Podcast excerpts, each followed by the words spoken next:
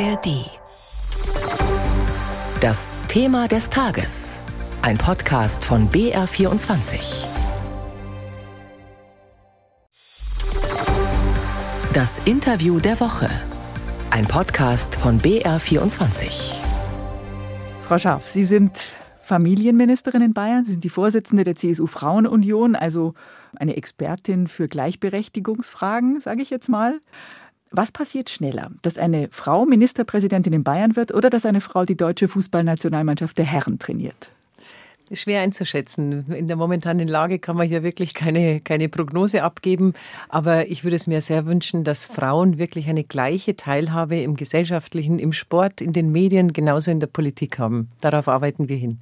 Jetzt träumen wir mal. Was würde denn eine Frau anders machen als, sagen wir mal, die Herren Streibel, Stoiber, Seehofer, Söder?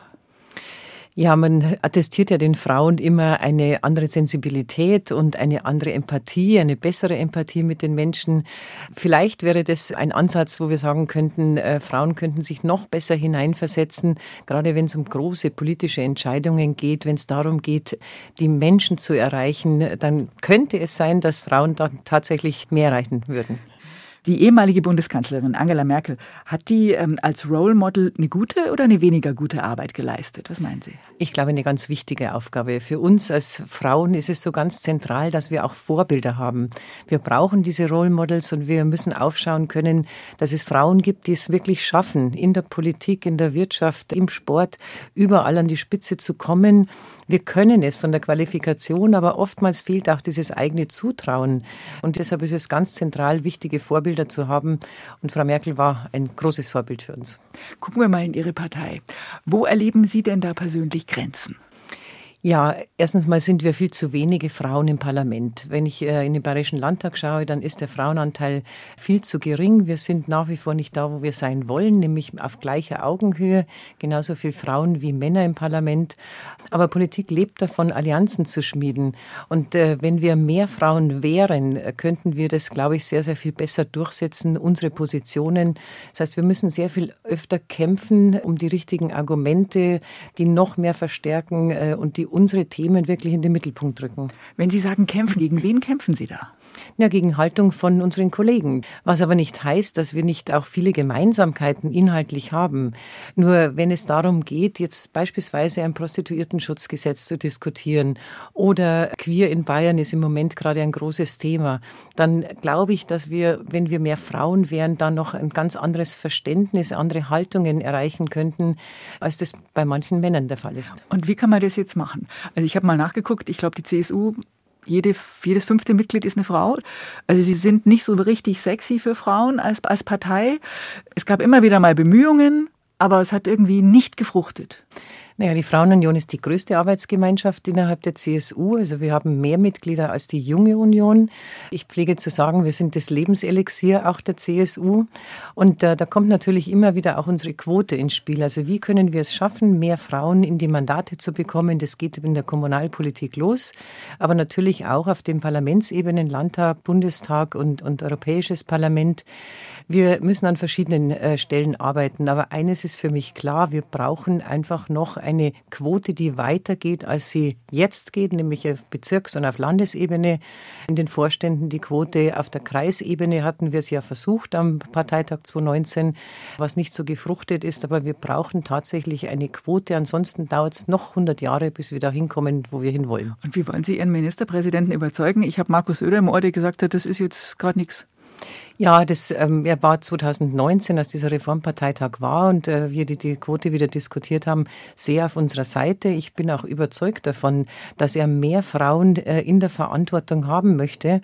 Wir brauchen mehr Politikmacherinnen für Bayern, für die CSU und das ist unser großer Auftrag als Frauenunion. Haben Sie jetzt gerade gesagt, dass Markus Söder in seiner Partei in der Minderheit ist? Nein, das habe ich nicht gesagt. Das habe ich nicht gesagt, aber wir müssen für eine Mehrheit für diese Quote kämpfen. Letztlich geht es ja darum, die Parteibasis zu erreichen, die Ortsverbände, die Kreisverbände, das Bewusstsein zu schärfen, dass es entscheidend ist, mehr Frauen in die Verantwortung zu holen, ob es im Vorstand dann ist, als Delegierte oder dann auch, äh, wenn Kommunalwahlen anstehen, Gemeinderätinnen, äh, Bürgermeisterinnen. In Berlin hat ja die Ampel jetzt gerade eine Wahlrechtsreform äh, auf den Weg gebracht. Der nächste Schritt ist ein Paritätsgesetz. Das würde Ihnen ja eigentlich in die Karten äh, spielen, oder?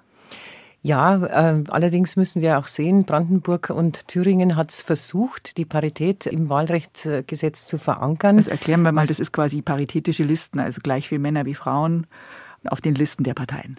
Genau, und äh, diese, die beiden Länder sind gescheitert vor äh, Gericht. Wir haben nochmal eine fest verankerte Wahlfreiheit. Und es macht so schwierig, das äh, in Parität wirklich gesetzlich zu verankern. Aus meiner Sicht äh, kann es nur über die Parteien gehen. Die Parteien stellen die Kandidatinnen und Kandidaten und dort müssen wir ansetzen.